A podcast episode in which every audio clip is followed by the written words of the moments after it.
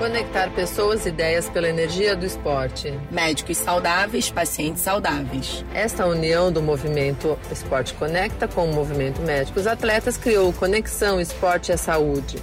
Atletas e especialistas da área médica em um bate-papo descontraído, cheio de inspiração e endorfina para fazer todos se movimentarem.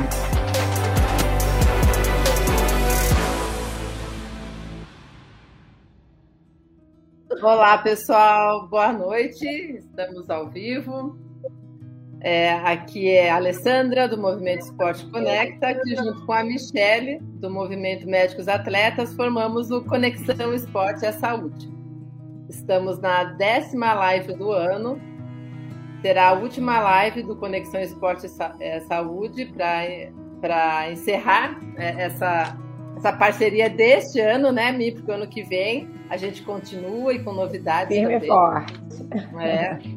E é, para encerrar a live do, do, uh, do ano, com os assuntos, a gente já tratou vários assuntos ao longo do ano, longevidade do esporte, é, esporte de alto rendimento, uh, falamos com paratletas, com atletas transplantados, sempre com a parte de, de atletas e médicos ou especialistas da área médica para contrapor aí, né, a questão do atleta, a questão da, de quem trabalha cuidando dos atletas. E hoje, para encerrar nossa, esse, esse ano aí, e foi um sucesso da conexão, trouxemos aí quatro fisioterapeutas, que também são esportistas, e, e vão contar um pouquinho para a gente é, sobre eles, como o esporte que praticam ou praticaram, e também falar da especialidade, que a fisioterapia tem uh, vários ramos, vários bracinhos, aí não vou eu ficar falando aqui e acabar falando errado, mas eles vão explicar. E depois a gente bate um papo descontraído e a galera que estiver entrando pode colocar lá nos comentários as perguntas e na medida do, do desenrolar do nosso bate-papo eu vou interrompendo os nossos convidados aqui e colocando a, as perguntas para eles. Então, sintam-se em casa. É, o Movimento Esporte Conecta tem a, a, o lema aí de conectar pessoas e ideias pela energia do esporte. E assim, assim conheci essa galera toda que está na, na, minha frente aqui hoje. Né? Então eu vou, eu sou engenheira, mas mudei aí de, de área de atuação. Eu sou esportista desde sempre, nadadora desde criança e hoje nadadora de águas abertas. Então, um pouquinho sobre mim, eu vou pedir para minha parceira aí falar um pouquinho dela e depois eu coloco vocês também para cada um se apresentar. Vai lá, Mi. Boa noite, pessoal. É, eu sou Michele Wada Monteiro, eu sou médica, anestesista aqui no Rio de Janeiro. É, repetindo um pouquinho, né? Porque cada episódio, cada, cada live é um, é um novo bate-papo, são novos papos e novas novas conexões, como a Lê diz. E é, o movimento, eu sou fundadora do Movimento Médicos Atletas, movimento que começou despretensiosamente em abril de 2019, com o intuito de conhecer colegas médicos e esportistas como eu, né? Eu e meu marido também médico, a gente surfa, anda de skate, faz um monte de coisa, mas é, acabou que o movimento também se expandiu pelo Brasil e hoje a gente tem, né, o nosso objetivo principal é incentivar colegas médicos e estudantes de medicina é, a serem mais ativos e mais saudáveis. É, mas o nosso lema principal é a gente acredita que os pacientes, né, para serem saudáveis, eles precisam de médicos saudáveis. Então, quando a gente incentiva os nossos colegas a serem exemplo para os seus pacientes, né, e seus outros colegas, é, a gente acredita que está fazendo um trabalho é, conjunto. E eu conheci a Lê, né? Os movimentos, na verdade, se conheceram. E essa ideia que ela teve foi maravilhosa. E no primeiro bate-papo, no primeiro minuto, a gente já estava é, com tudo, é, tudo encaixadinho, né, Alê? Foi bem, é. bem legal. E, assim, essa, essa, esse bate-papo de hoje, né, essa live de hoje, tem um gostinho de quero mais, porque a gente vai dar essa pausazinha. E acaba que a gente é, é olha para trás e não imaginava que desde fevereiro a gente fosse conseguir reunir é, colegas é, da, e atletas né, da, da área da saúde e de diversos esportes para falar de assuntos tão importantes que às vezes ficam de lado. Eu tenho certeza, assim, acaba que no movimento a gente é, tenta ajudar, né, tenta é, é, integrar né, médico com é, psicólogo, né, nutricionista, fisioterapeuta, profissional de educação física, porque a gente acredita que é, a, a, área da saúde ela tem que ser integrada. Não adianta um médico falar uma coisa e o fisioterapeuta outra, né? O paciente é o mesmo. Então a gente acredita muito nessa nessa ideia e hoje eu estou muito feliz de estar recebendo vocês aqui também. Sejam bem-vindos. Então, com o tema aí, fisioterapia, mantendo. É, aí, como que é o tema certinho? Fisioterapia, mantendo a saúde física dos esportistas, alguma Não, coisa? Fisioterapia, mantendo é. saúde e performance na vida performance dos esportistas. na vida dos esportistas. Muito obrigada. é, nós sabemos que tem várias áreas, né, que, que eles podem trabalhar com com a gente. Eu, eu particularmente não conhecia todas elas e nem conheço uh, ainda, só, só de nome. E eu vou pedir para que eles, então, é, deem essa palhinha para a gente hoje, vai ser mais um aprendizado. Eu vou, vou por ordem alfabética, então, mas começando pelas meninas. Então, Danusi, você vai ser a primeira. vou te colocar. Tá bom. Vou te colocar em ponto grande, vai ficar só, só você na telinha, em ponto grande, igual a minha avó falava para você se apresentar e contar um pouquinho quem é, quem é a Danuzi e falar da, uh, de você também como fisioterapeuta. Tá bem. Oi, tudo bem? Me chamo Danuzi Ferraço, sou fisioterapeuta formada já há 21 anos, é, sempre atuando na área e desde 2006 comecei a me envolver na área do esporte, comecei a praticar corrida e cada vez mais estou envolvida nessa, nessa área esportiva. E comecei a me aventurar uhum. na corrida, depois na natação e venho desenvolvendo uhum. trabalhos nessa área e cada vez mais apaixonada. Não Quero estar sempre nessa área que é o que me dá prazer, o que eu gosto. Gosto de fazer o esporte, ver como é que, que as pessoas é, se lesionam, entender um pouquinho da lesão e daí poder conseguir tratar até melhor, né? Obrigada, Danuzi. Nada. Agora eu vou colocar a, a Rebeca para ela falar um pouquinho dela. Boa noite, me chamo Rebeca Lustosa, é, sou graduanda de fisioterapia, estou me formando agora nesse semestre.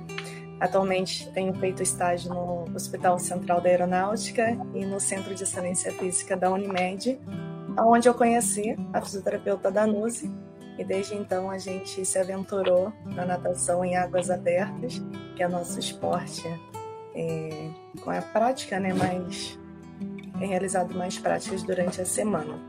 Sempre fui da área do esporte, desde pequena, a natação tem me acompanhado, o incentivo do, do meu pai na natação. E depois eu fui para o vôlei, durante minha adolescência, joguei pelo Mato Grosso do Sul. E depois eu vim para o Rio de Janeiro, acabei vindo para o Rio de Janeiro. Fiquei somente na musculação e agora novamente a paixão pela natação. Desde então tenho me aprofundado.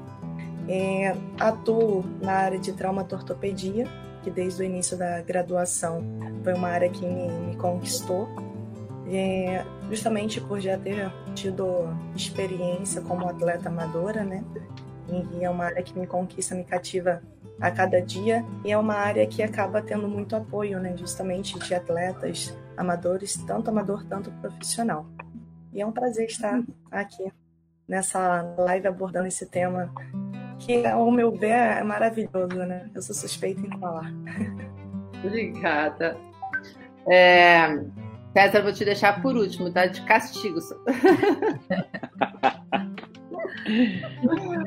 Ai, vamos lá, doutor Luiz. Vou botar aí você aqui, layout solo. É, talvez eu não sou o mais ativo da turma aqui, né? Tem uma questão de exercício físico. No momento estou em transição entre esporte e outro, né? Eu sempre fiz tênis, é, tenho, fiz futebol quando criança, fiz é, handball, fiz natação, fiz tudo que foi possível de esporte e agora eu estou numa transição entre será que eu volto para o tênis, depois eu confio, será que eu vou para o tênis, será que eu faço remo, mas enfim, até o momento de esportista eu estou de final de semana no biribol com a família, porque aqui em Londrina é muito quente, né? E, então, é, dentro da fisioterapia, por, por causa de eu gostar tanto do esporte, eu sempre visei a fisioterapia já para trabalhar com o esporte. Então foi isso que me chamou a atenção já no, no tratamento da fisiodesportiva. Mas acabou que eu fui mudando os rumos depois de formado, né? A prática acaba sendo uma coisa que não é bem o que a gente esperava. E aí eu fui, eu me formei em 2015 em fisioterapia e eu fui caminhando mais na minha área de atuação, de para terapia manual, envolvendo técnicas é, mais integrativas, que vão olhar o corpo como um todo, talvez não atuando só no processo final de reabilitação, mas também na prevenção, trabalhando não só em dores físicas, trabalhando em ansiedade e sono, que é extremamente importante para o esportista, para todo mundo, né? Ah, legal, obrigada, Luiz. Vamos lá, agora César, não tem jeito. Agora eu estou me pegando mais no pé dele, porque ele vai pegar no meu, que eu vou marcar para ir você antes de eu ir embora, viu? Tá certo. Então, é, eu também sempre gostei muito de esporte desde, desde a fase né, de infância, adolescência, né? Gostava muito de jogar futebol, depois saí do futebol, daí fui pro iatismo, aí corrida, daí fui pro ciclismo, e, e aí eu trabalhei na Escola Amaral, é, comecei a trabalhar minha vida de, de fisioterapia lá, trabalhando com pacientes neurológicos, né? Criança com paralisia cerebral, adulto com AVC. Mas como era, a escola tinha uma equipe de triatlon bem importante, né? Eu comecei a fazer triatlon lá pela escola e daí de repente eu estava atendendo a equipe. Né? Atendi a equipe Amaral de triatlon cinco anos e eu brinco sempre que quando eu cheguei na escola Amaral, eu achava que sabia nadar, né? E estou até hoje aprendendo. Então, e daí nessa coisa de trabalhar com atletas, foi para terapia manual, daí foi para osteopatia, as cadeias musculares, um pouco da acupuntura. E eu acho que como atleta eu cometi é, todos os absurdos que um atleta não deve cometer, né? Cometi todos os erros. Então foi uma escola bastante interessante para depois eu saber como como trabalhar com os atletas, né? Quais, quais são as, as perspectivas que a gente tem deles, né? E tentar fazê-los evitar os mesmos erros que a gente já cometeu. Então acho que é por aí. Obrigada, César. Então vocês vejam que o time está bem, é, é, bem eclético aqui, né? E estamos também é em, conex, é, em conexão Rio, Curitiba e Londrina. é, muito legal isso, né, Mi? E, e assim, o interessante que eu já conhecia o, o César, mas também só de vista e sabia que ele mexia com alguma coisa do pessoal do triatlo, mas não sabia exatamente o quê. Aí, como atleta, a gente vai se ferrando toda, né? Uma hora a gente tem que procurar alguém para consertar a gente, seja massagista, seja terapeuta, seja não sei o quê. E aí eu acabei. Isso foi o ano passado, gente. Eu conheço ele há mais de. Bota uns, uns umas décadas aí, né? Mas... não vou me entregar, né? Mas o ano passado, só que eu, eu realmente fui saber o que é osteopatia. Então, puxando por esse meu exemplo, aí eu vou pedir, ele, ele foi, ó, tô espertinha, né? Ele foi o último a falar, mas deve ser o primeiro com a pergunta. Então eu queria que você explicasse pra gente, César, um, um, um pouco, então, o que, que, é essa, eu não sei se pode chamar, se pode chamar se é uma especialização dentro da fisioterapia, se é um. Eu não sei o que, que é. Então, explica o que, que é a osteopatia dentro do, da fisioterapia, por favor. Então vamos lá. É... o, na verdade, os osteopatas não gostam muito que se fale, as escolas de osteopatia não gostam muito que se fale que é uma especialização da fisioterapia. Mas não tem como não ser isso, na verdade é, né? Porque no Brasil, principalmente, os, os osteopatas são, na sua grande maioria, fisioterapeutas mesmo, né? E, só que o que é a fisioterapia? Né? O que é a osteopatia? Né? A osteopatia, eu gosto de falar assim, que você tem é, inúmeras articulações no corpo. Essas articulações do corpo elas, elas é, permitem movimentos, diversos movimentos, né? E quando um desses movimentos não está é, acontecendo, você tem uma forma de devolver esse movimento, seja através de um impulso, que é uma técnica que a gente chama de thrust, né? Que é as técnicas que fazem estalido, né? seja por uma técnica que usa a musculatura como uma forma de, de devolver essa mobilidade, né? E então isso vale para qualquer articulação do corpo, inclusive das estruturas cranianas. Então, se a gente tem que os micromovimentos do crânio não estão acontecendo, existe técnica para devolver esses movimentos. Então, essa é a parte que a gente chama de osteopatia estrutural, né? que é a parte mais musculoesquelética. Então, a gente tem também a osteopatia visceral, né, que vai depender muito do, do movimento do diafragma. De acordo com o movimento do diafragma, cada órgão faz um movimento específico. O diafragma não funciona bem, os órgãos também não vão se movimentar bem.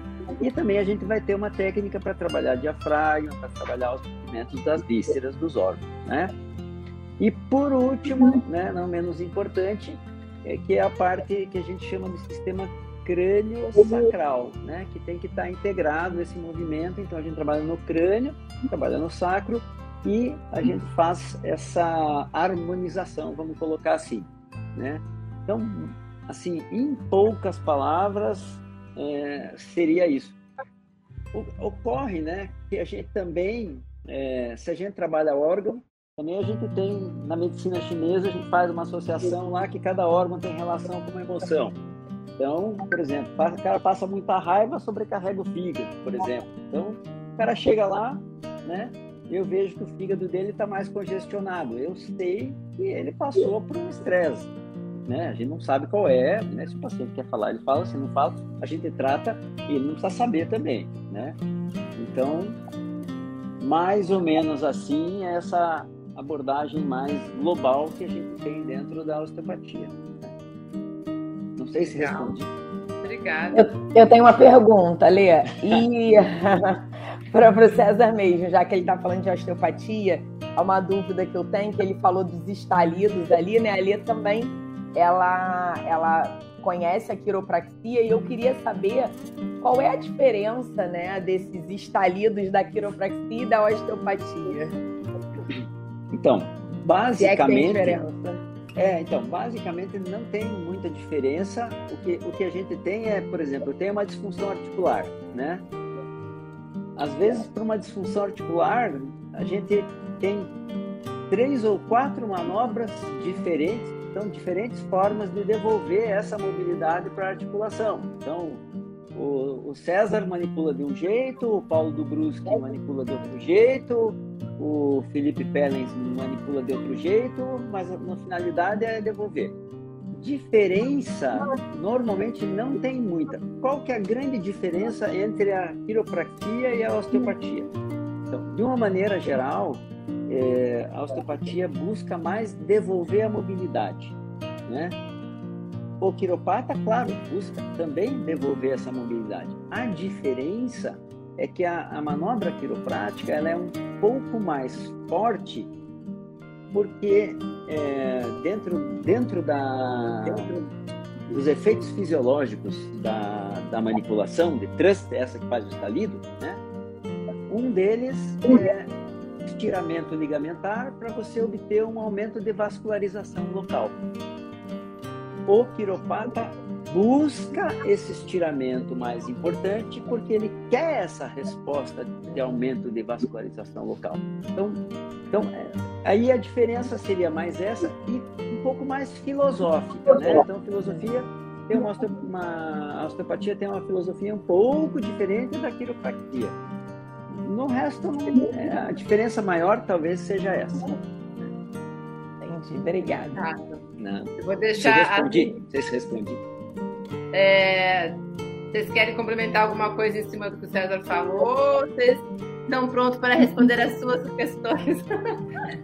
É um bate-papo, gente. Fiquem à vontade. É, a gente vai observar que a micro ela é, tem muita coisa relacionada com a osteopatia, né? Eu acabei não falando na apresentação, mas a minha especialidade é a microfisioterapia. Né?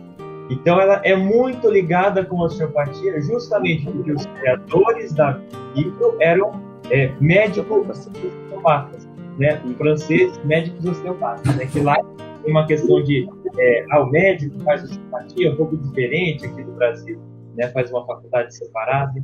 Então é, os criadores da microfisioterapia eles juntaram as duas áreas que o César citou, juntou um pouco da da medicina oriental, da acupuntura também da osteopatia. Então a gente vai ver muita coisa ligada. Então eu vou, vou aproveitar e pedir para você falar um pouquinho já, já o que, que é efetivamente né, a microfisioterapia, que eu também é uma coisa que eu não conhecia. É, a, a, a, eu conheci o, o Luiz pela, pela tia dele, que é minha amiga da faculdade, então assim que, que ela me falou o que, que era microfisioterapia, eu falei, opa, interessante, já conectei, vem falar com a gente aqui no Conexão. Então, é, pedi para o César só, só, ele quer te fazer uma pergunta, mas para você daí depois explicar efetivamente o que, é. Então, eu fiz dois módulos de micro, né? E eu acho fantástico, né? Só que eu, é, assim, não me adaptei muito, é uma coisa que eu vou uma hora retomar, porque eu achei fantástico mas é a avaliação na microfisioterapia realmente passo a passo é uma coisa que você tem que se dedicar muito para conseguir chegar. Mas os resultados são fantásticos fantásticos. Eu acho que vamos dar um espaço para o Luiz aí para ele falar um pouquinho mais sobre isso. Não, perfeito, perfeito. Quando a gente fala de microfisioterapia, na verdade a gente está traduzindo um termo de micoquinesioterapia, que é apenas terapias, terapia por pequenos movimentos. Tá? É, e isso dentro da fisioterapia tem o disse-disse, talvez a Rebeca na faculdade já escutou um monte de coisa, e que fala que microfisioterapia tem ligação com é, macumba, já ouvi falar isso. Né? Tem a ver com macumba, tem a ver com é, parte espiritual, mas que não tem nada a ver né? Então, lógico, muito acontece vezes o terapeuta, o fisioterapeuta explicar de forma diferente, o paciente não pegar muito bem e vira aquele telefone científico, né? Mas a microfisioterapia nada mais é do que uma terapia manual, tá? Que vai buscar, assim como a osteopatia, como a quiropraxia, como a acupuntura, estimular o corpo a se reequilibrar. Então, na osteopatia, eu estimulo o corpo a ele mesmo ter a capacidade de se reequilibrar. E na micro também. Só que o nosso caminho não vai ter as manipulações. Né? O nosso caminho, que é o que diferencia muito, é uma forma mais sutil de tocar no corpo. Tá? Porque existe uma regra dentro da micro e alguns lados da terapia manual, que é o quê? Quanto mais leve é o toque na minha pele, mais profunda é a troca de informação que eu tenho com o meu sistema nervoso. E se eu penso em uma lesão crônica muscular, será que foi o músculo que resolveu ficar ali com aquela lesão crônica? Será que o músculo tem essa capacidade e tem essa moral para travar ali a hora que ele quer? Ou alguém lá de cima está gerando uma informação que está travando aquele músculo? Então a micro ela vai buscar lá na presidência da empresa, na diretoria da empresa, no sistema nervoso, nas glândulas, onde vai estar a real origem do problema. A dor em si é uma manifestação, tá?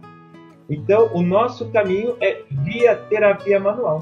Até tem gente que, por ser muito leve, acha que é um passe. Né?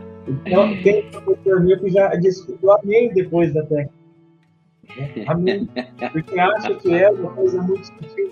Mas eu sempre digo que o paciente pode ser de paciente mais simples a é, mais bambambam, bam, bam, eu explico fisiologicamente tudo que a gente faz. E, e, ninguém que vai comigo lá sai achando que é bacana, né? E é uma. Ah. Não, e ninguém. É, e é uma área dentro da fisioterapia que a gente já começa a abordar, assim como na acupuntura, osteopatia, pessoas que vão chegar diretamente sem dor. Opa, vou fazer, vou na fisioterapia sem dor, mas o meu maior público de pacientes, clientes hoje em dia, é gente que chega com ansiedade, chega com insônia, chega com depressão, tá? Ontem mesmo, por coincidência, atendi uma atleta, uma jovem atleta, né? Já entrando nesse tema, né, da, da nossa reunião aqui, ah, essa jovem atleta, né, começando no ciclismo, com velódromo, com mountain bike, começando com tudo, 14 anos, sem dor nenhuma. Falou, opa, então por que veio? Ela simplesmente, simplesmente entra em pânico antes da competição. Então ela não consegue lidar com o corpo dela, o sistema nervoso autônomo, que é quem controla essas emoções, que acelera, que freia o organismo, não consegue, entra em parafuso. Por que será que esse sistema entra em parafuso? O que aconteceu com ela que fez esse sistema parar de funcionar bem? Será que foi alguma queda que ela teve? Então, uma lesão física? Será que foi acúmulo de toxinas, de questões químicas no corpo dela que levou ao corpo a não conseguir se reequilibrar, se equilibrar? Ou foi algum trauma emocional que ela teve? Pode ser um trauma emocional, tá? E aí a gente vai tratar via corpo essas questões. Claro, muitas questões eu encontro no consultório, a sua grande parte, né, até pelo típico, pelos casos típicos que eu atendo, né, de ansiedade, questões psicossomáticas, a gente encontra muita coisa de origem emocional. Então, um trauma que ocorreu, né, uma desvalorização, e isso tudo vai para o corpo. Aí vai manifestar, dependendo de cada um, vai manifestar na digestão, na dor física, na dor na coluna, vai manifestar numa insônia, e aí a gente tem que equilibrar tudo isso para colocar tudo nos eixos e tratar o paciente como um todo. Tá? Perfeito? Tiver alguma dúvida, explico, senão eu vou longe. Então. Ah, beleza. Muito legal. É, eu estou até aqui já voando longe, porque semana passada eu e a Michelle, aí ela foi uma das minhas palestrantes, eu, eu promovi o segundo webinar do Movimento Esporte Conecta com o tema do que você tem medo. E falando muito dessa questão do equilíbrio geral para você ter uma boa performance né, no, na área esportiva. Mas nunca que eu ia. É, as minhas amigas assinado comigo aí, minhas convidadas, para ter chamado elas para palestrar, mas nunca eu ia chamar um fisioterapeuta para poder ter essa visão holística, porque eu não tinha essa visão, né? Agora para o próximo, né, Mia? A gente já pode. É.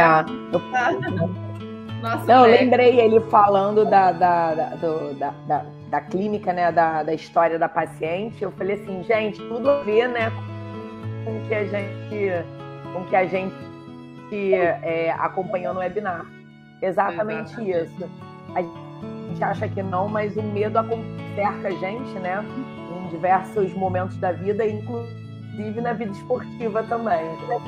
Verdade. É. Interessante. Rebeca, você que, que está aí, né, é, é a mais é, novinha aí do, do, do, grupo, tá tirando o diploma agora. E aí, você já ouviu essa questão que pode ser um banda também?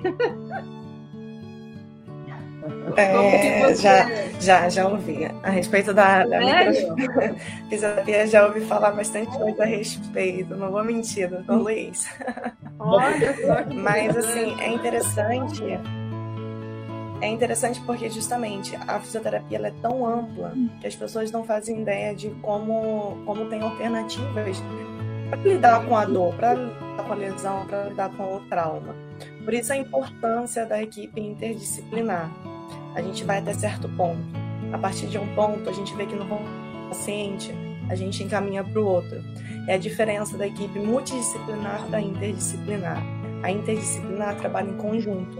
Então a gente vê a gente tenta trabalhar com o paciente por meio da fisioterapia, principalmente como o Dr. Luiz colocou a questão emocional do paciente, tem certos pontos que a gente consegue trabalhar por causa do o corpo reage de uma forma e a gente consegue trabalhar.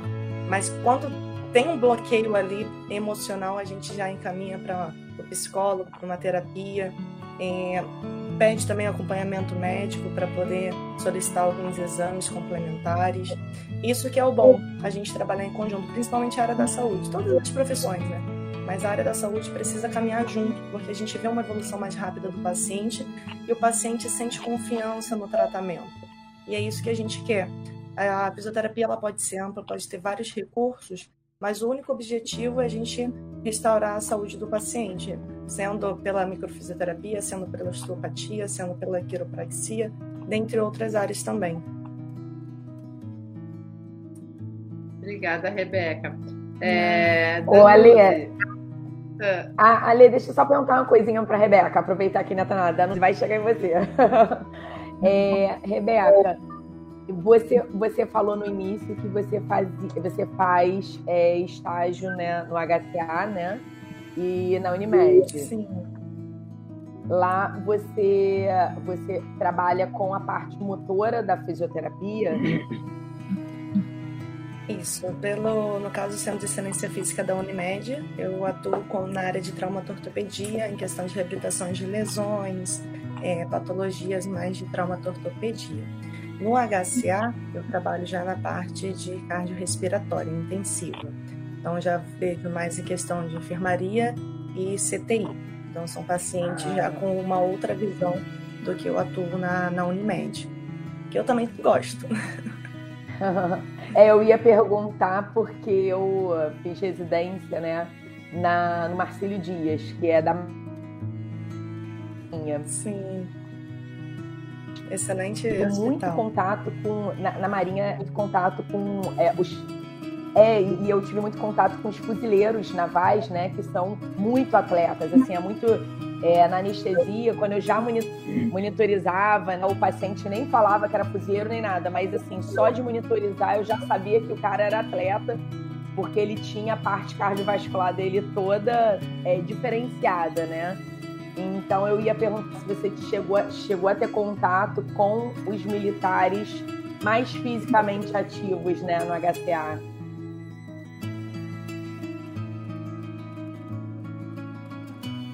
Ah, o áudio da Rebeca aí tá, tá demorando para chegar. Você está um pouco travada, mas a gente está conseguindo te ouvir bem. Ah, é? É. é eu, eu tive, no caso, experiência assim com os militares, né? apesar de eu ser uma civil lá dentro, é, a gente consegue ter um retorno porque a gente acaba trabalhando bem próximos, próximos a ele.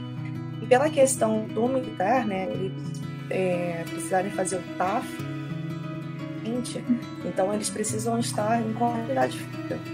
E realmente é, a gente vê uma dedicação é, assim surreal em questão de esporte. Quando o militar ele foca em um esporte, é aquele esporte que ele se dedica e ele, no caso, dedica um tempo do dia para poder realizar essa atividade física. E isso é muito bom, porque tem disciplina.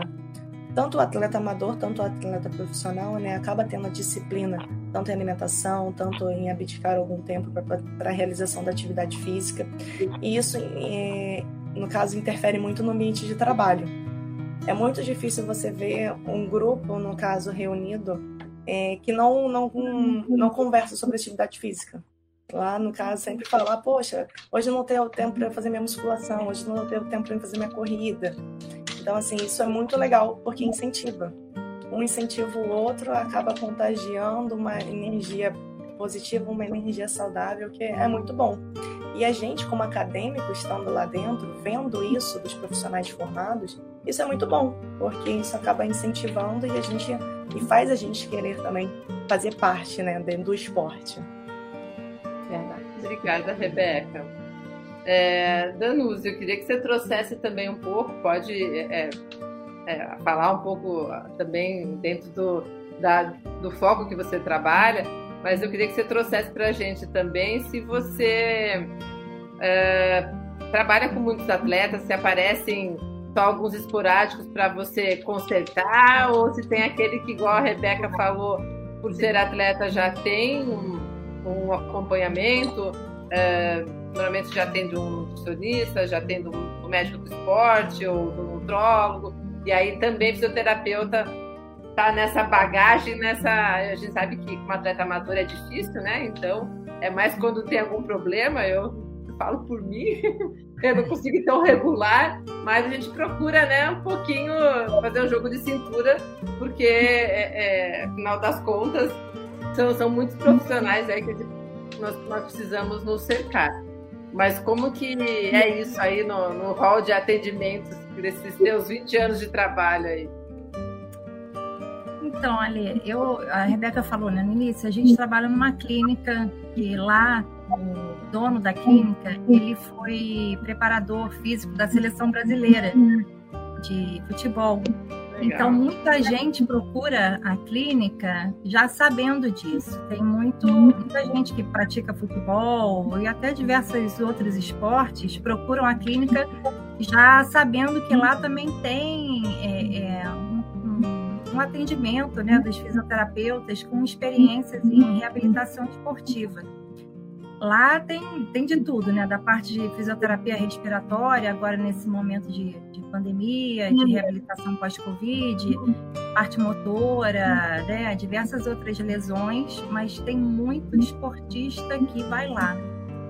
É, assim, acabou que o meu rol de atendimento também tem sido muito voltado para essa questão do esporte, também pelo meu envolvimento, né? Com a corrida, aí você passa a ter um grupo de, de corrida, é, lá, né, no time da, da, natação lá que a gente vai também, na, na SPT, estamos aqui uniformizadas, né, Rebeca? É, lá também tem os nadadores, né, outras pessoas, é, o Zé Ferreira, então a gente vai se envolvendo com essas pessoas e, e, e atendendo. Mas assim, é, acaba que um grupo vai levando a outro, né? O da corrida, aí um faz é, é, é a, o ciclismo.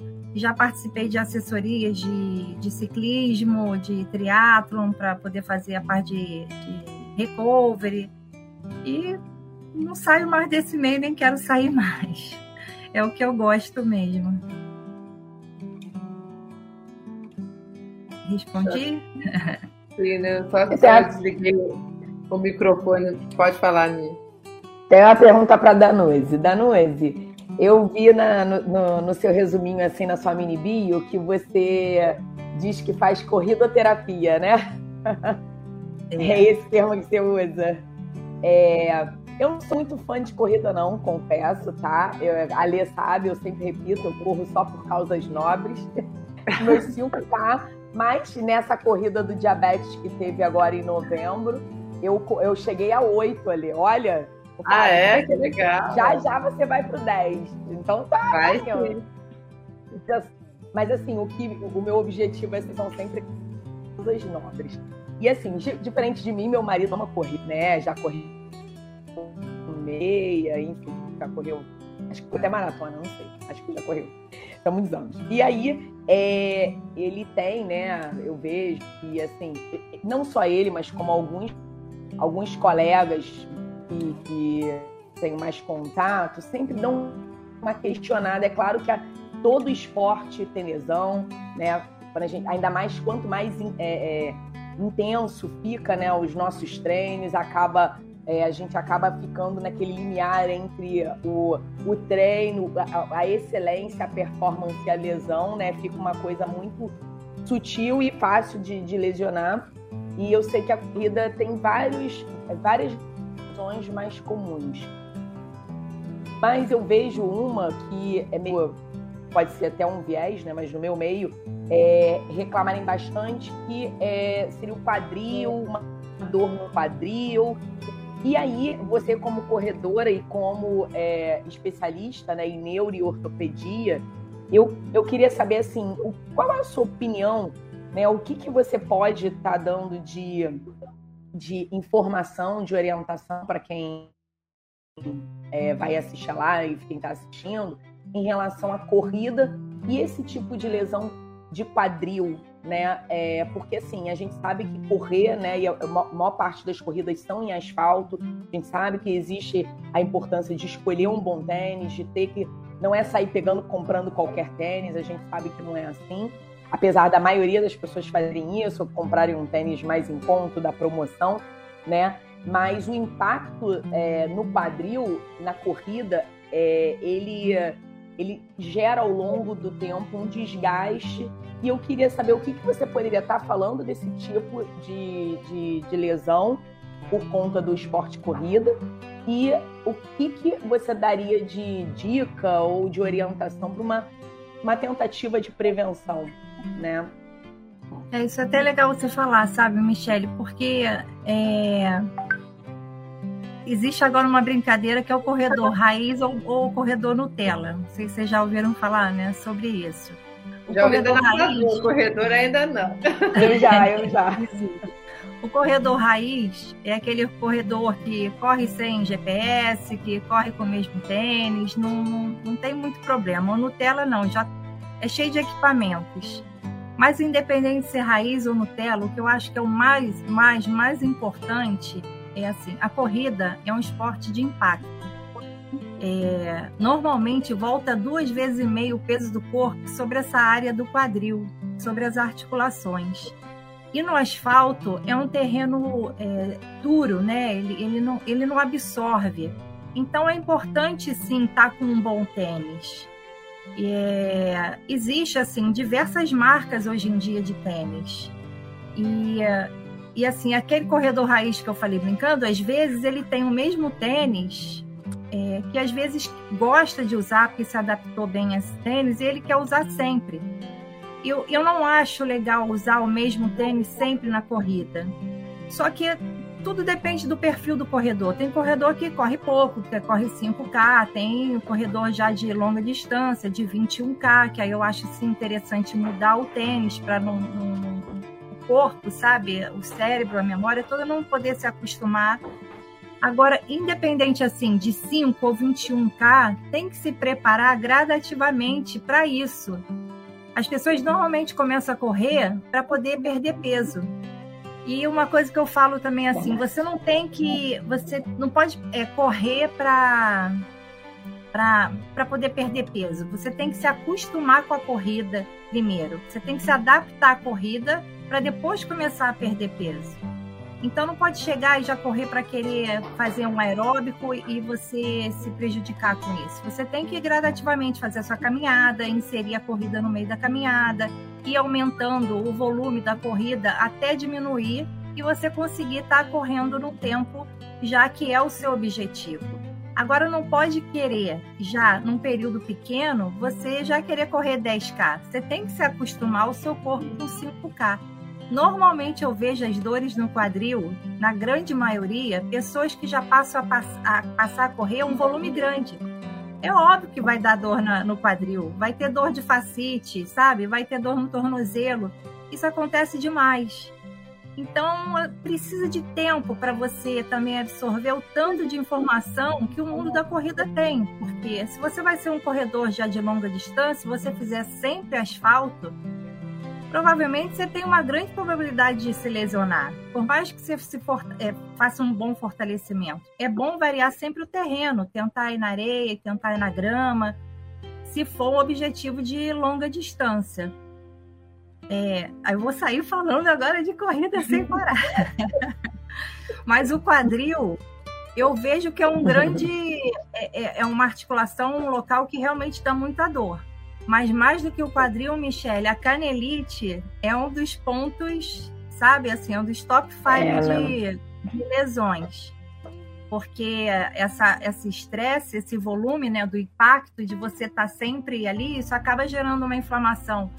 Né? Assim, falando legalmente na parte da canela, por isso que é canelite, mas a inflamação do periósteo, que é de tanta pressão, de tanto impacto, que isso vai gerando uma inflamação.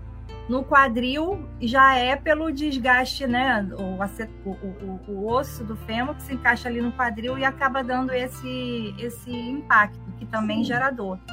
Então tem que fortalecer, tem que alongar, tem que escutar o corpo, sentir que tá, sabe? Não, olha, a gente escuta o corpo, ele não vem de uma hora para outra assim, normalmente, sem, sem doer. Sempre tem, sabe? Você sente o incômodo, você tem que parar, você tem que dar o repouso Hoje em dia também sempre fala, né? O, o, o, você descansar, repousar faz parte do treino e faz mesmo para poder recuperar. Faz um outro tipo de trabalho, um outro tipo de aeróbico, né? Ou vai fazer fortalecimento, mas você fazer uma corrida todo dia acaba se lesionando, né? Verdade.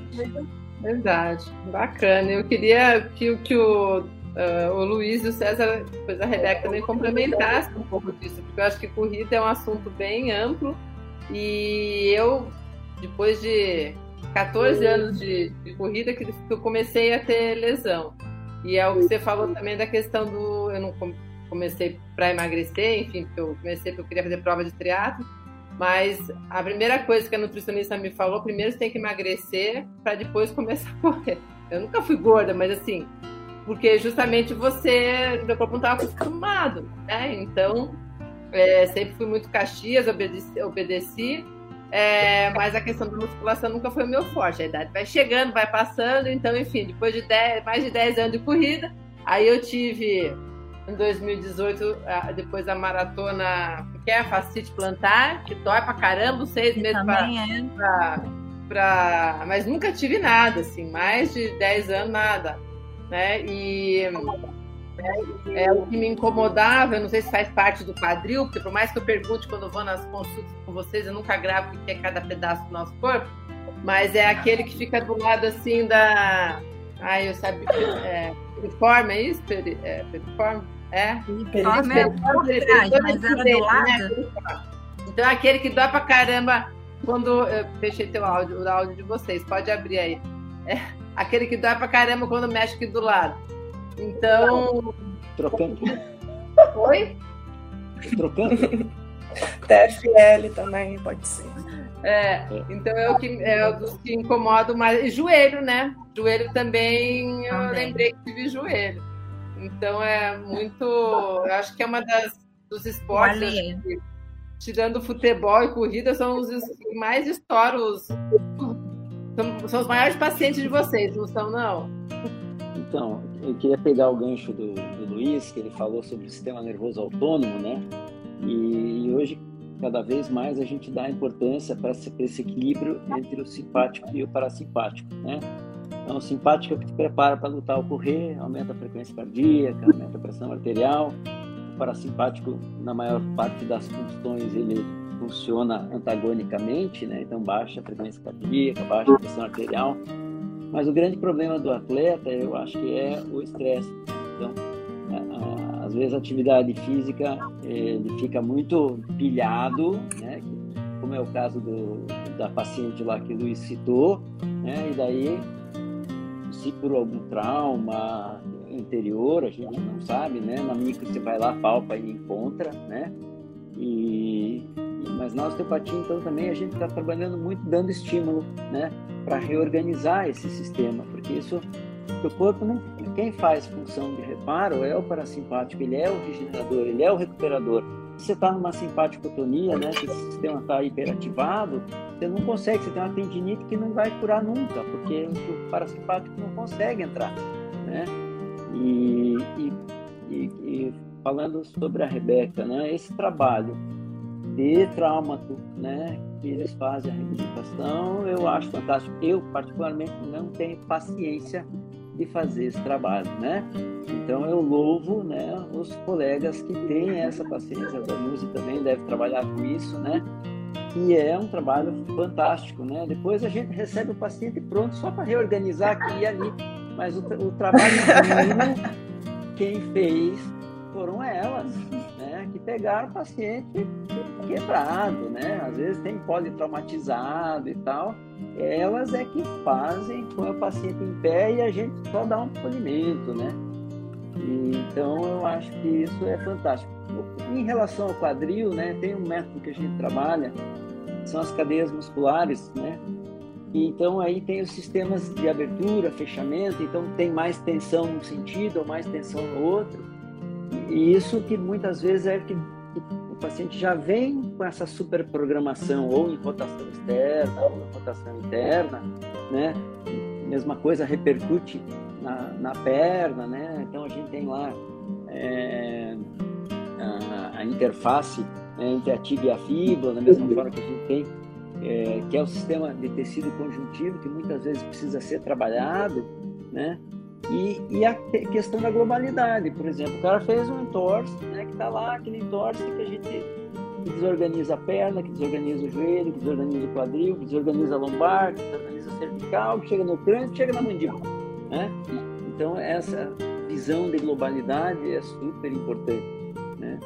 Então, é, assim, para dar uma pincelada, assim, né, em tudo que já, já foi dito, né? É, e, e, a questão da micro, que vai entrar, daí o Luiz pode falar melhor, né? É, que, que vai trabalhar, que vai encontrar esses traumas químico, físico, emocional, a micro vai lá e identifica é esse que vai lá ter que trabalhar, vai harmonizar aquela memória corporal, né? Então aí eu vou passar a bola para o Luiz. Então agora eu quero conhecer o Luiz. Então eu gostei do harmonizar a memória corporal. Fale mais para a gente. harmonizar a memória corporal, né? Tá aí. O nosso corpo ele guarda a memória, memória boa, memória ruim, né? E as ruins elas podem ser então, como eu disse, de origens químicas, físicas, né? E a física, no caso de um atleta, de um corredor, né? Vai ser esse impacto. Pode ser esse impacto porque ele teve uma lesão de queda, então foi um trauma repentino, ou foi aquele trauma que foi dia após dia com aquela é, cinética errada da corrida, com o calçado errado na corrida, e isso foi gerar uma lesão. Tá? Aí a gente está olhando a parte física. Também pode ser uma origem química, então. Será que esse cara é um atleta, esse cara é, é um atleta de final de semana? mas chega final de semana também enche a cara, ou a comida come de qualquer jeito, come só porcaria, fuma, bebe, como é que vai estar o nível de inflamação desse corpo? Esse corpo vai estar mega inflamado. Aí o impacto vai gerar uma tendinite, vai gerar uma inflamação e vai incomodar muito mais fácil aquele paciente. E aí a gente tem os pacientes que são psicossomáticos, tá? Então, quando eu tenho trauma, que é mais forte do que a capacidade que o meu corpo tem de se equilibrar na parte emocional, esse trauma, dependendo de como foi, dependendo do histórico do paciente, vai às vezes afetar na coluna, às vezes lá no intestino, às vezes lá na minha, lá em uma glândula. Opa, afetou uma glândula. Vamos dar um exemplo aqui. Dentro da micro que a gente encontra muito isso Encontrei um bloqueio em uma glândula paratireoide. Não é uma doença, não é um tumor, não é nada, é uma disfunção. Onde a gente está ali para ajudar o corpo a reharmonizar né, esse, essa disfunção. A paratireoide, ela, traçando um paralelo com sintomas, ela pode gerar cãibra, ela pode gerar é, contraturas. Então é aquele paciente que vai lesionar de forma crônica. Então, se a gente encontrar um bloqueio emocional lá na paratireoide, a gente via toque sutil, a gente tem que estimular esse ponto, tá? Estimulando esse ponto, a gente estimula esse reequilíbrio. Aí, com a micro, a gente pode chegar aqui e acabou. Eu fui lá, eu toquei, eu estimulei, eu reequilibrei. Mas no meio desse caminho, dentro dos mapas, né, que o César acabou conhecendo, né? Tem muito mais informação de ah, tem um bloqueio emocional e está bloqueado naquele ponto e vai gerar até o sintoma. Tá. Naqueles mapas que são baseados na embriologia, de como surgiu, que é o estudo de como surgiu cada parte do corpo, assim eu entendo como ele é conectado, sabendo de como surgiu cada parte.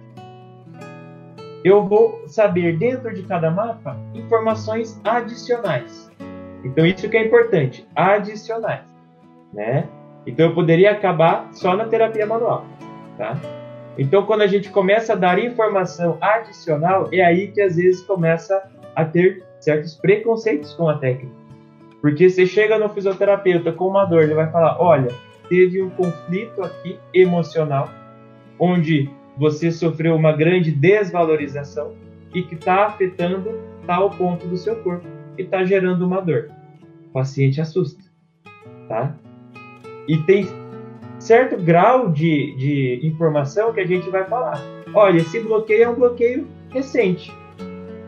Aí o paciente vai falar: Nossa, a bola de cristal tá onde? Né? E tem bloqueios que vão se aprofundando cada vez mais.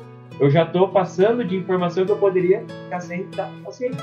Mas paciente que vem para mim, ele gosta dessa troca de informação. Eu quero saber o que me machucou. Eu quero saber o que está me atrapalhando. Então, muitas vezes vamos encontrar bloqueios emocionais. Aí eu vou falar, é uma situação onde você se viu injustiçado.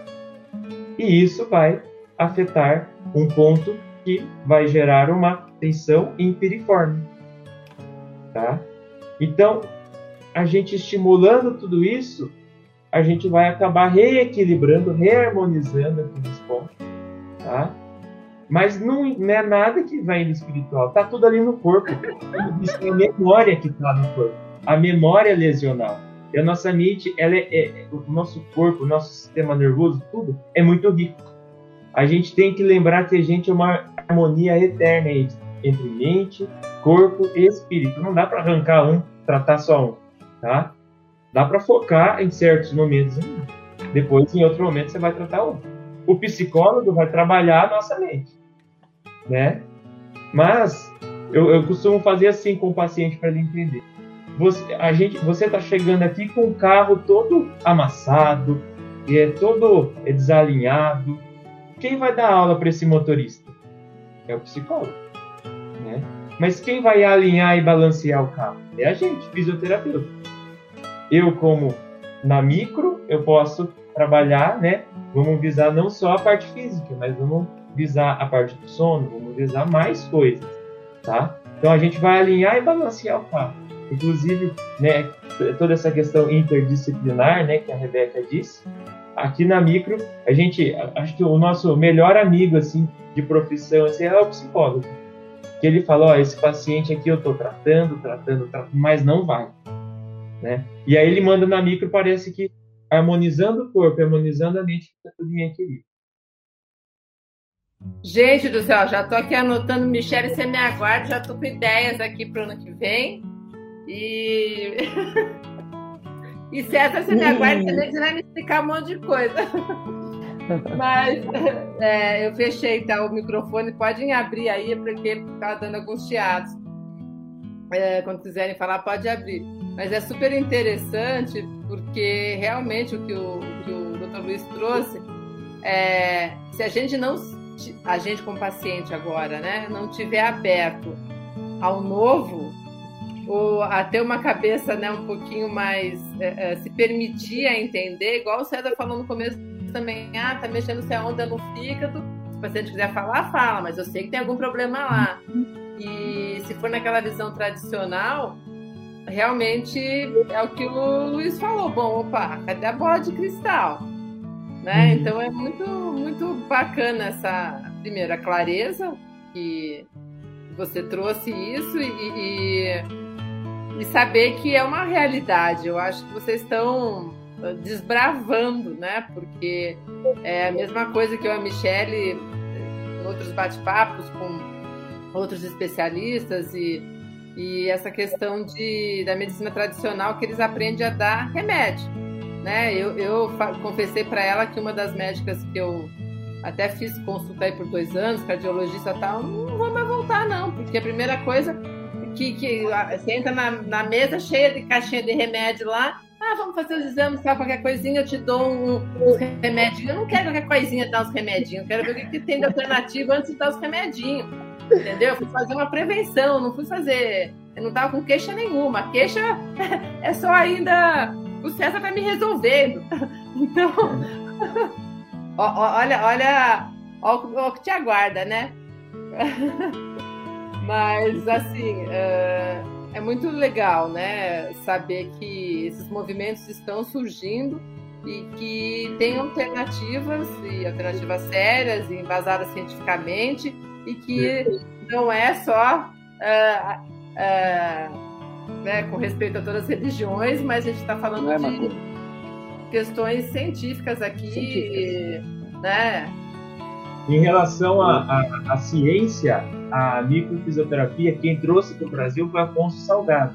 E ele é um cara que ele, se, ele é PhD, é nutricionista, e ele sempre fala, ele sempre falou, opa, eu sou, eu vou abraçado com a ciência também. Não vou só achar curandeirismo e coisas assim tal. Eu vou ver se tem comprovação. E a micro ele trouxe e foi acompanhando por muito tempo e ele investiu tempo e dinheiro isso daí de é, que pesquisa é caro, né? Quem está por trás de pesquisa sabe que pesquisa é muito caro, né? É, ele está investindo cada vez mais, o instituto dele que traz a micro para o Brasil, né?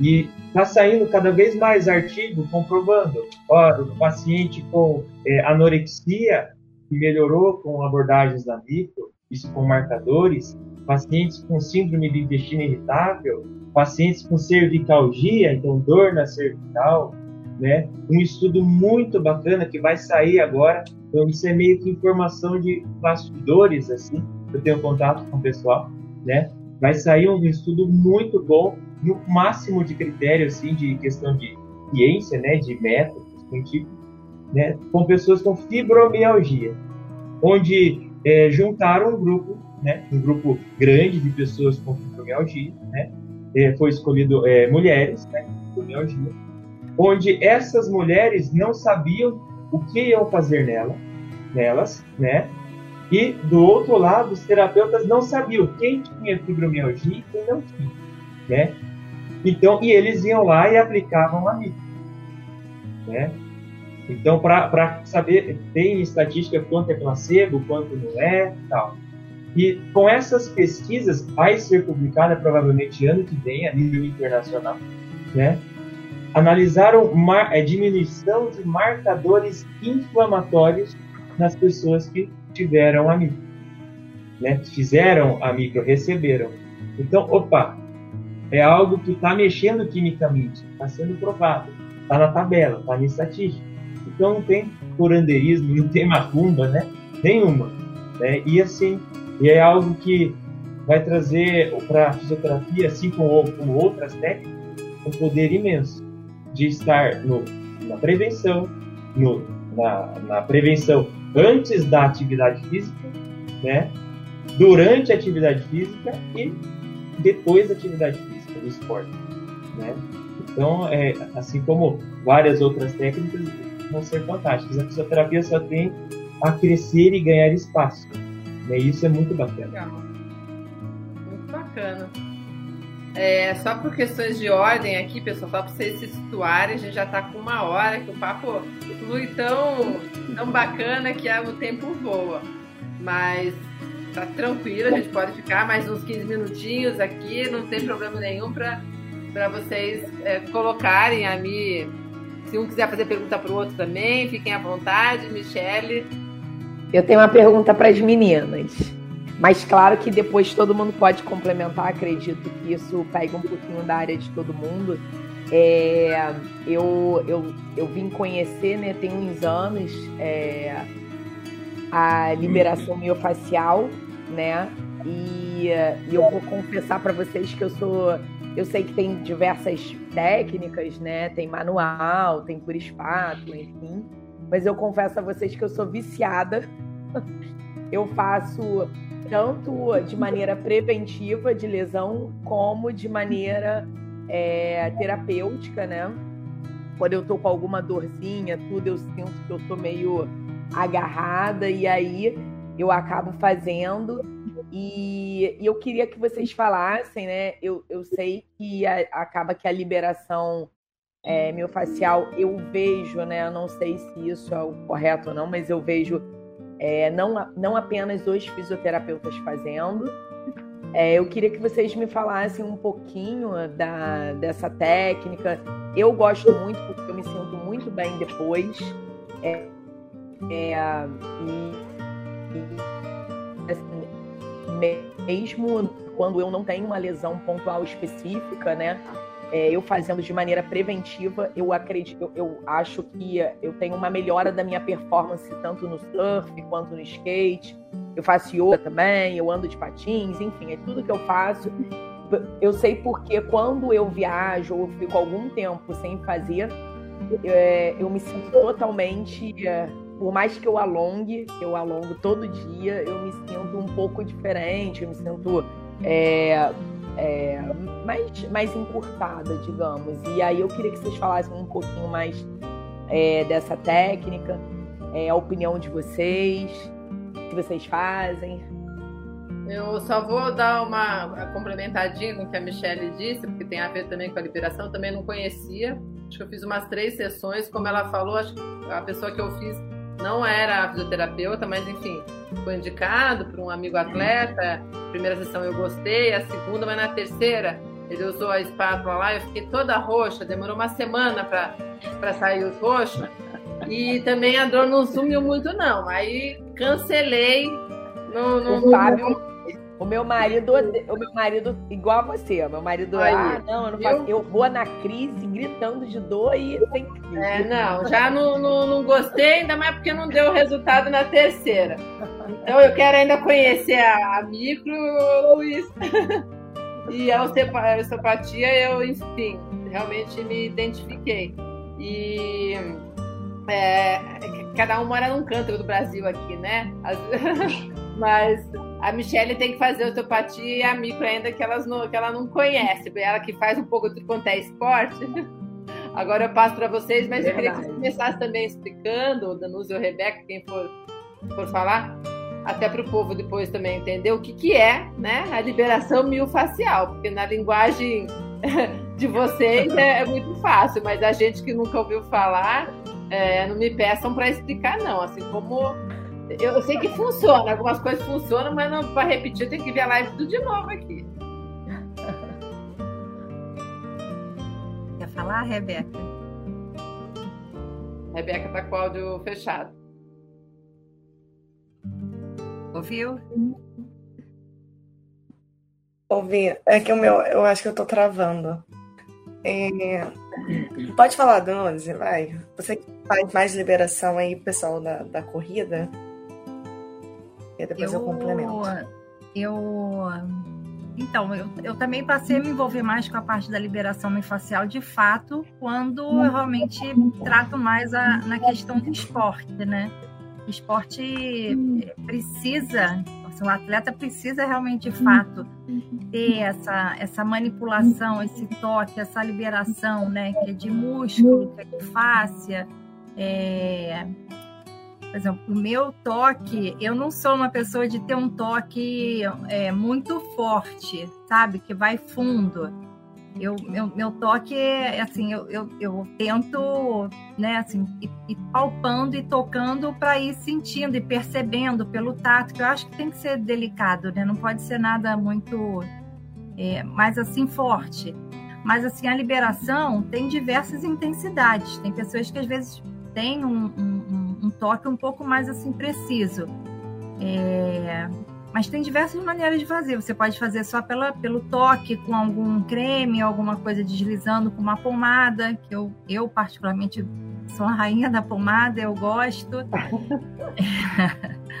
é uma coisa assim que não é tão científica, mas eu, eu não sei, sabe? Eu acredito né, nos efeitos é, medicinais dessas propriedades da pomada e eu atribuo, eu acho que elas se, se atrelam muito com o deslizamento dos dedos, sabe, na parte muscular. Eu acho que o músculo consegue responder bem a, a essas, a essas pomadas. Mas, independente de uso de pomada ou não, é, você pode fazer com essas espátulas, igual, não sei se foi a Michelle ou a Lê que falou, é, pode ser feito com ventosas também, que é um, é um outro recurso também que pode ser feito e eu gosto demais. E assim, cada vez mais o esportista tem se beneficiado com o uso da liberação miofascial, ao ponto dos próprios atletas estarem comprando agora as pistolas, que também fazem liberação miofascial, para eles mesmos se, se aplicarem. Se aplicarem não, né? Se, se, se é, é, manusearem.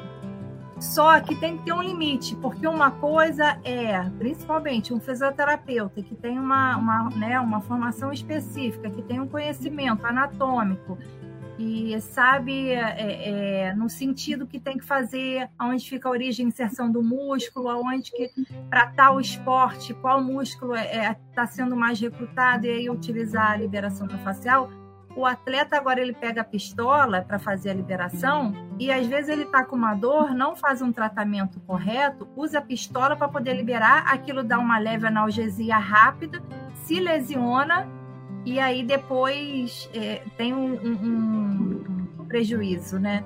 Então, assim, a liberação miofascial, ela é excelente para ser usada preventivamente e principalmente depois no pós, né, para poder recuperar, poder soltar a musculatura, liberar essa parte de músculo, de fáscia. E eu sou fã da liberação facial. Na área do ah, é, é preventivo, para mim foi era tudo. Ela é preventiva, mas Ali, você já devia estar tá com alguma alguma lesão e assim a liberação ela não vai tratar isso. Você tem que passar por uma avaliação, né, do, do eu só vou trabalhar. médico, fisioterapeuta, para poder ver o que, que realmente você tem. Agora, você não pode ir tratar uma lesão com liberação miofascial, né? Isso aí, aí não. Pois é, por isso que eu acho que a pessoa que me atendeu não era fisioterapeuta, senão a gente ia ter puxado a orelha lá mesmo, né? É, é isso aqui tem a questão do profissional. Quando é. o profissional, no caso, é capacitado, ele já vê a, a situação, já faz uma avaliação uma conduta de tratamento correta, né, para poder melhorar o teu quadro de dor, o teu caso. Mas a questão da liberação miofascial, muitos pacientes entendem como massagem, né? Principalmente a gente na clínica. Não vai fazer a massagenzinha, não?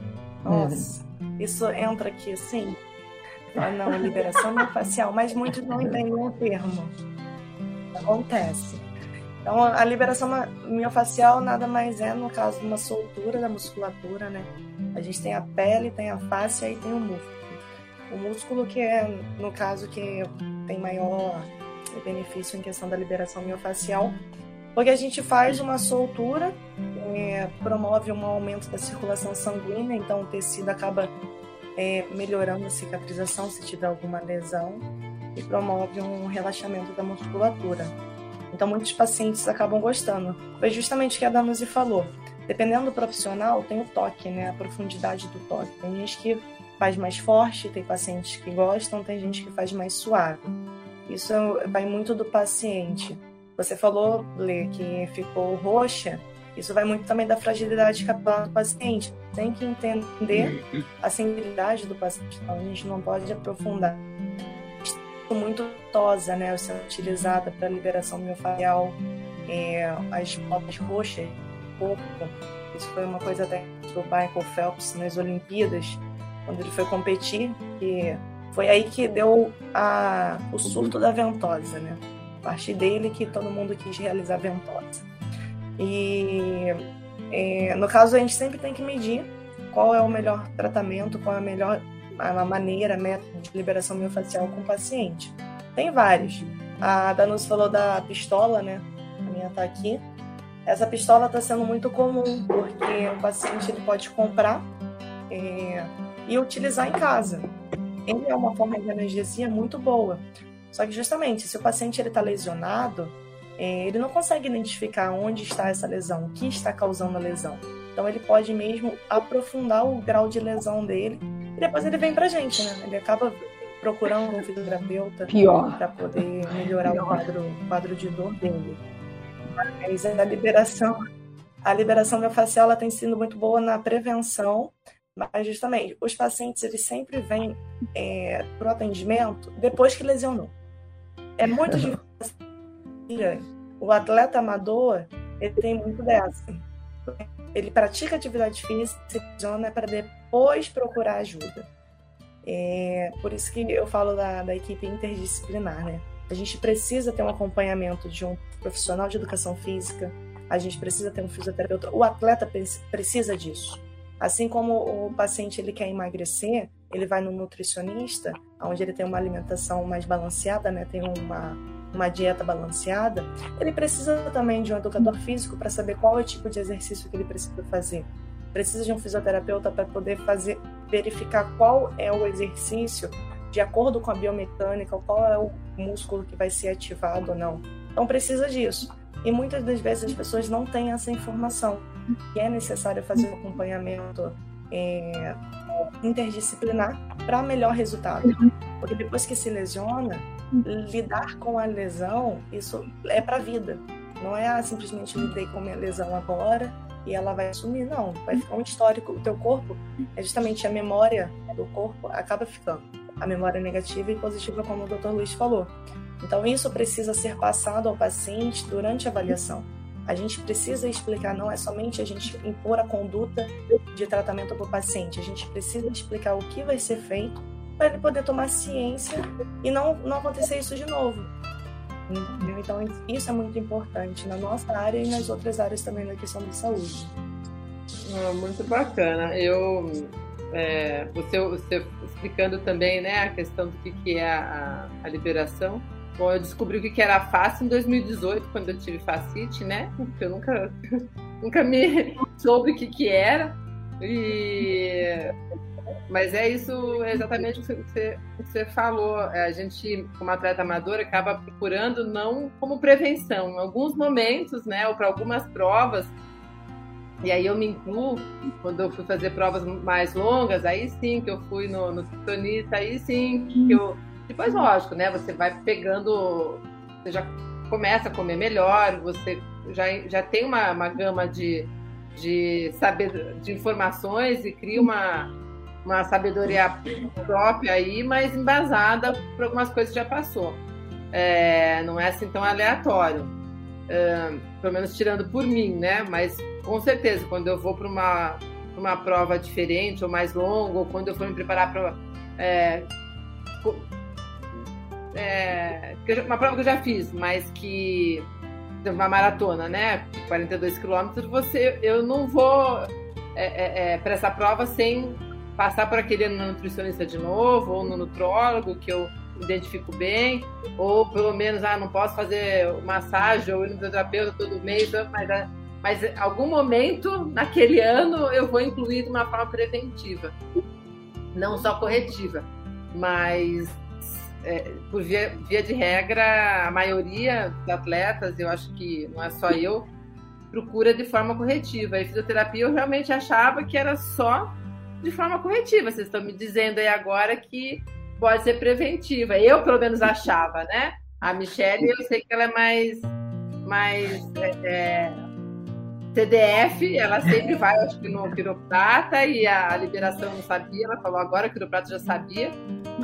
Mas eu só chego pro César aqui quando. Tá certo que eu não moro na mesma cidade que ele, né? Mas quando eu venho, eu falar, ah, eu vou aqui, venho aqui pra você me consertar. Aí eu tava vendo esse. Tava, ó, se eu tinha dúvida se eu ia aí, agora você, você já me, me tiraram a dúvida. Eu falei, será que eu precisar dele? Eu não tô assim tão dolorida, tá, tô, tô passável. Dá pra economizar. Mas, né, pensando bem. Então, pegando um pouco o gancho né, do tanto da, da Rebeca quanto da Nunes, é assim, é, eu tive um professor que ele falava que, que, na verdade, a osteopatia, na verdade, era uma forma que a gente tinha de conversar com os tecidos, né? Então, eu acho que o trabalho miofacial é muito isso, né? Você palpar, né? E ir conversando com os tecidos, vai entendendo onde é que está a tensão, se é mais profunda, se é mais suave, né? E, e uma coisa que o Luiz falou no comecinho, ele falou da hierarquia, né?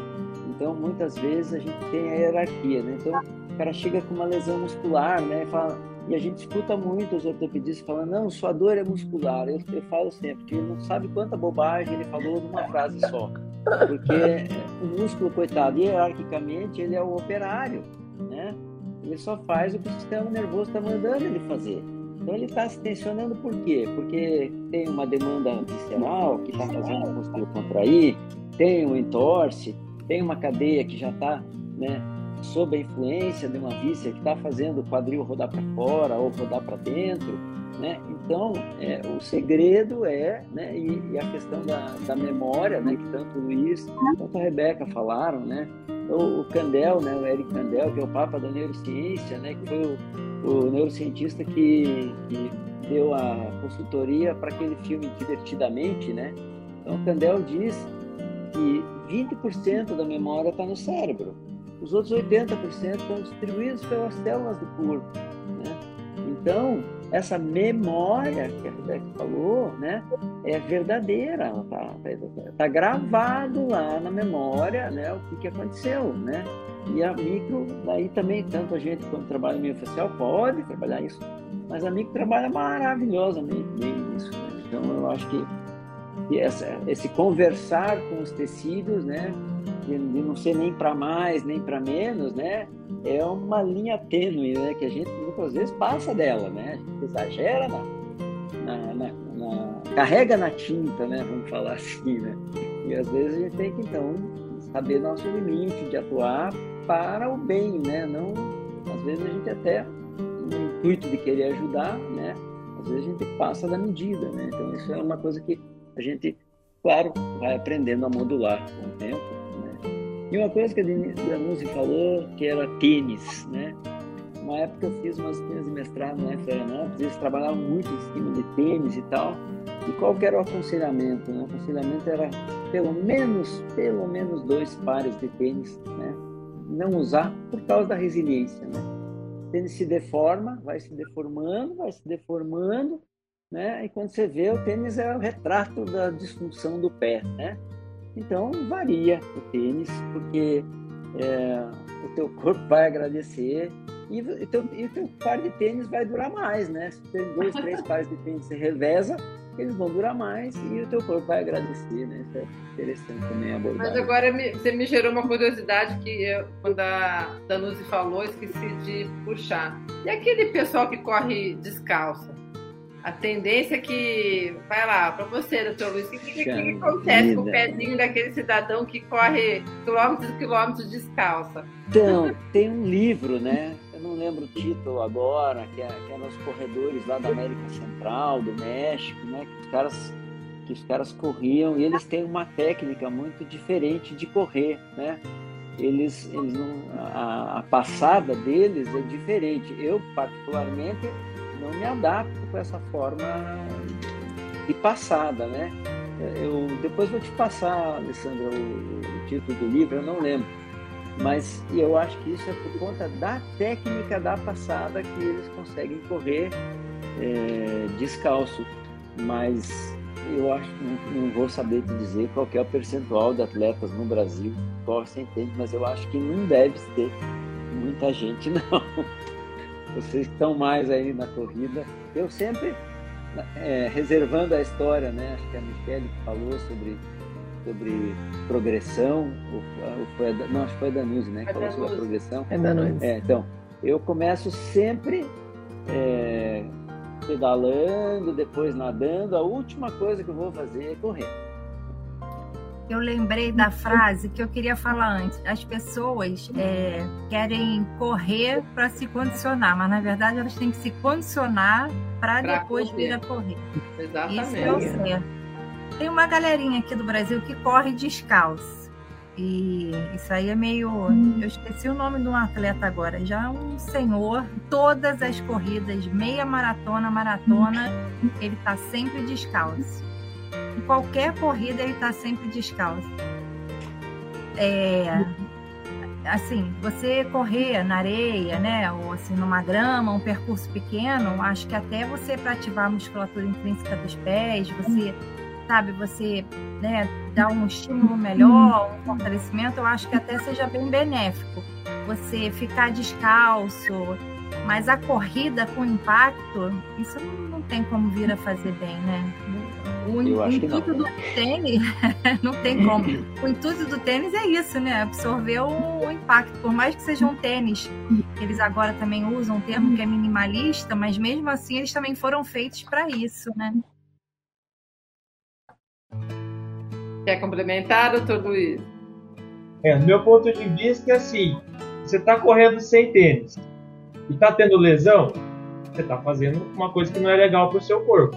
Agora, você está correndo é, sem tênis está tranquilo, está correndo bem, está batendo o tempo que você quer bater, está feliz fazendo isso e não tem lesão, saiba que lá na frente você pode ter. Mas então você vai e assume a responsabilidade. Vai que vai. Se você tá sem dor, manda brasa. É. É.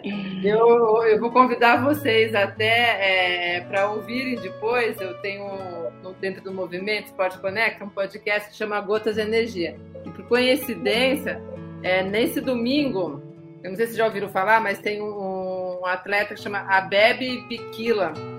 Ele. Quem escreveu para mim foi o Ricardo de Moura, que escreve sempre sobre esporte de alto rendimento.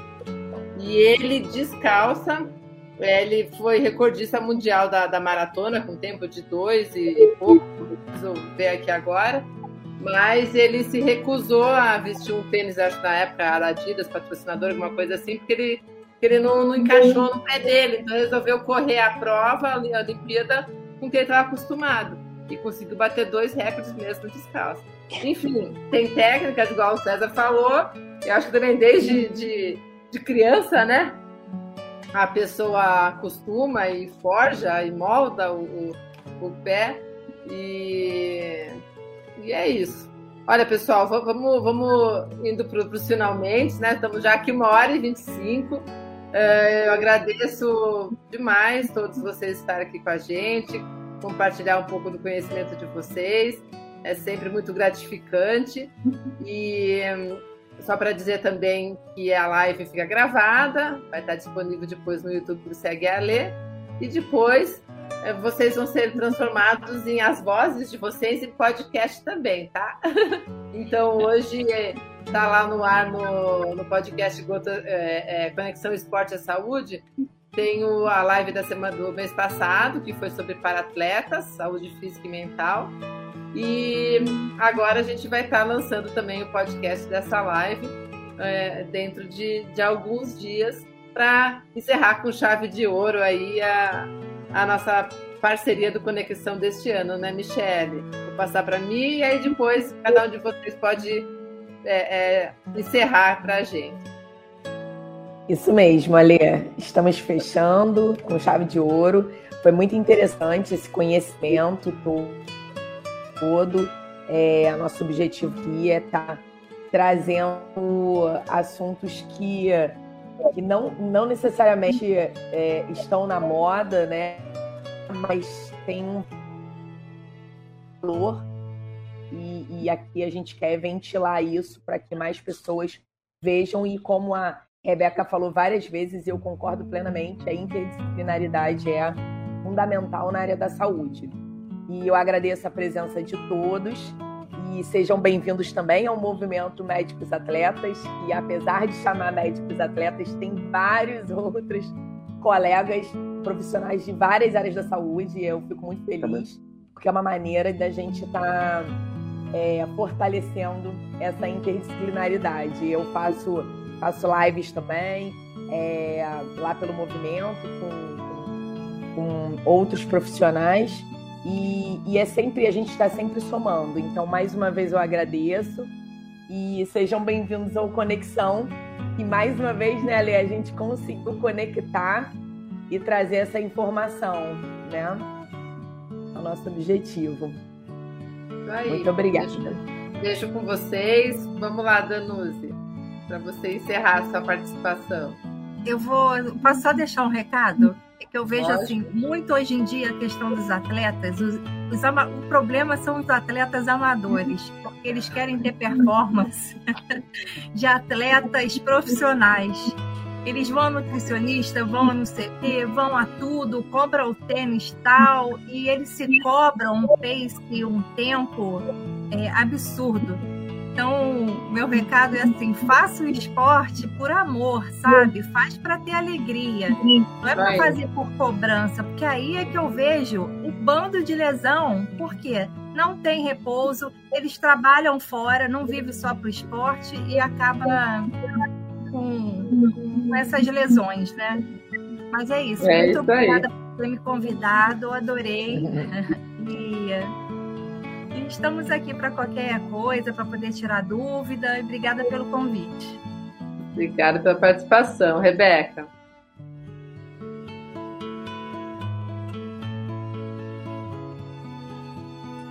É incrível como o esporte conecta, realmente.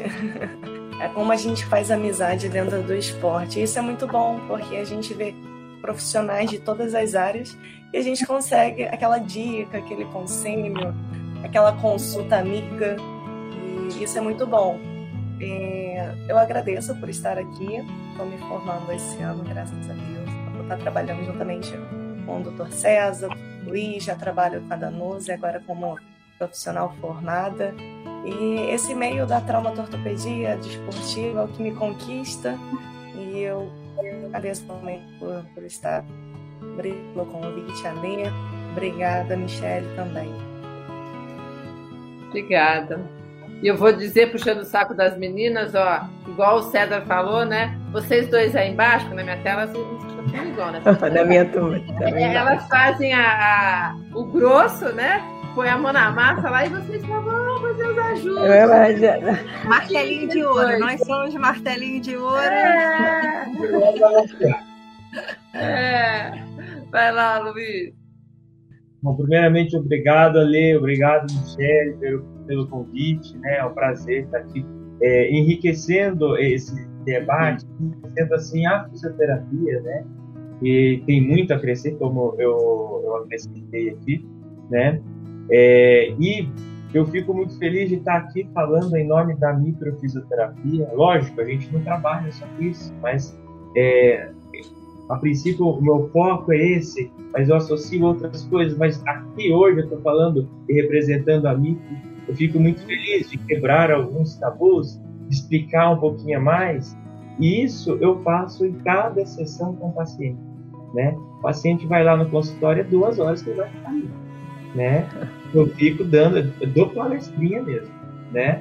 Então eu explico, escuto, né, que é o mais importante, né, escuto o paciente como um todo, tal, e assim, é, eu fico muito feliz de ver o resultado e fico muito feliz também de reconhecer, a, reconhecer as minhas limitações como profissional e técnico e encaminhar para uma osteopatia, para fisiotraumato, para ortopédico, para médico, para psiquiatra. Então a gente tem que reconhecer esse nosso lado. Voltando rapidinho à miofacial, tem que falar com o paciente, ó oh, paciente, seu caso não é miofacial, não é liberação miofacial. Você vai lá no meu colega, né? Então a gente tem que dar umas broncas, às vezes falar, ó, oh, seu caso é agulha, acupuntura, vai lá ficar mais tranquilo, né? E aí, e assim a gente vai fortalecendo a fisioterapia. Uhum. Isso aí. Obrigada. Eu, o meu aprendizado é que ela é prevenção, que eu nunca imaginei que tivesse um cunho preventivo também. Vai lá, Sérgio. Então, agradecer mais uma vez a oportunidade, né, da Mário, da Michele, e conhecer os colegas que estão fazendo. É, é muito rico ter, compartilhar essas informações, né? E eu acho que só assim é que a gente consegue que, que, a, que a área de saúde cresça ainda mais, né? Como é, frisou bastante a Rebeca, essa interdisciplinaridade, né? Que às vezes é difícil da gente conseguir, mas a gente tem que buscar. Né? Então, mais uma vez, agradeço a oportunidade. Obrigado. Obrigada. E só é, rapidinho da interdisciplinaridade, porque eu também aprendi essa palavra conversando com alguns técnicos de alto rendimento que trouxeram isso, né? Mais do que ser multidisciplinar, ser inter, porque realmente você integra, né, Rebeca? Essa que é, que é a ideia, para eles se conversarem, não cada um faz uma coisa desconexa. E o que eu descobri também, mesmo do mundo de atletas profissionais, é, é muito difícil eles terem também toda essa equipe trabalhando para eles. É, que é uma pena, né? Eu acho que fora do Brasil os esportes, pelo menos os profissionais, têm tudo isso. Aqui no Brasil a gente sabe que o futebol é, é, tem uma vantagem né, perante aos outros, porque envolve um lado grande de patrocinador e financeiro, mas cada vez mais essa consciência está abrindo e, e aqueles que podem, né, é, vão atrás de buscar essa essa questão de ter o psicólogo de esporte, de ter um fisioterapeuta, de ter várias, várias especialidades para ele que realmente está buscando a performance, porque é, é, é, o trabalho dele, né? Igual a, a Danuse falou, a gente se vira no, no que pode lá, né? Mas é, o profissional é, é primordial, né? faz parte do, do time multifuncional que ele tem que ter realmente a seu dispor para poder ter um bom desempenho. E aí que, para realmente eu fechar minha boca aqui, a gente valoriza mais ainda nossos atletas brasileiros, porque eles conseguem ótimos resultados a ferro e fogo, não é certo? Ah, então é isso, pessoal. O pessoal aqui na live agradecendo, dando parabéns para vocês, Suzane, Sandra, Solange, Cristiane, Cloara. Então, obrigada por estarem aqui com a gente até agora também. E até mais, então vou encerrando a, a live por aqui. Gratidão. Tchau, tchau. Tchau. Tchau, tchau. Obrigada.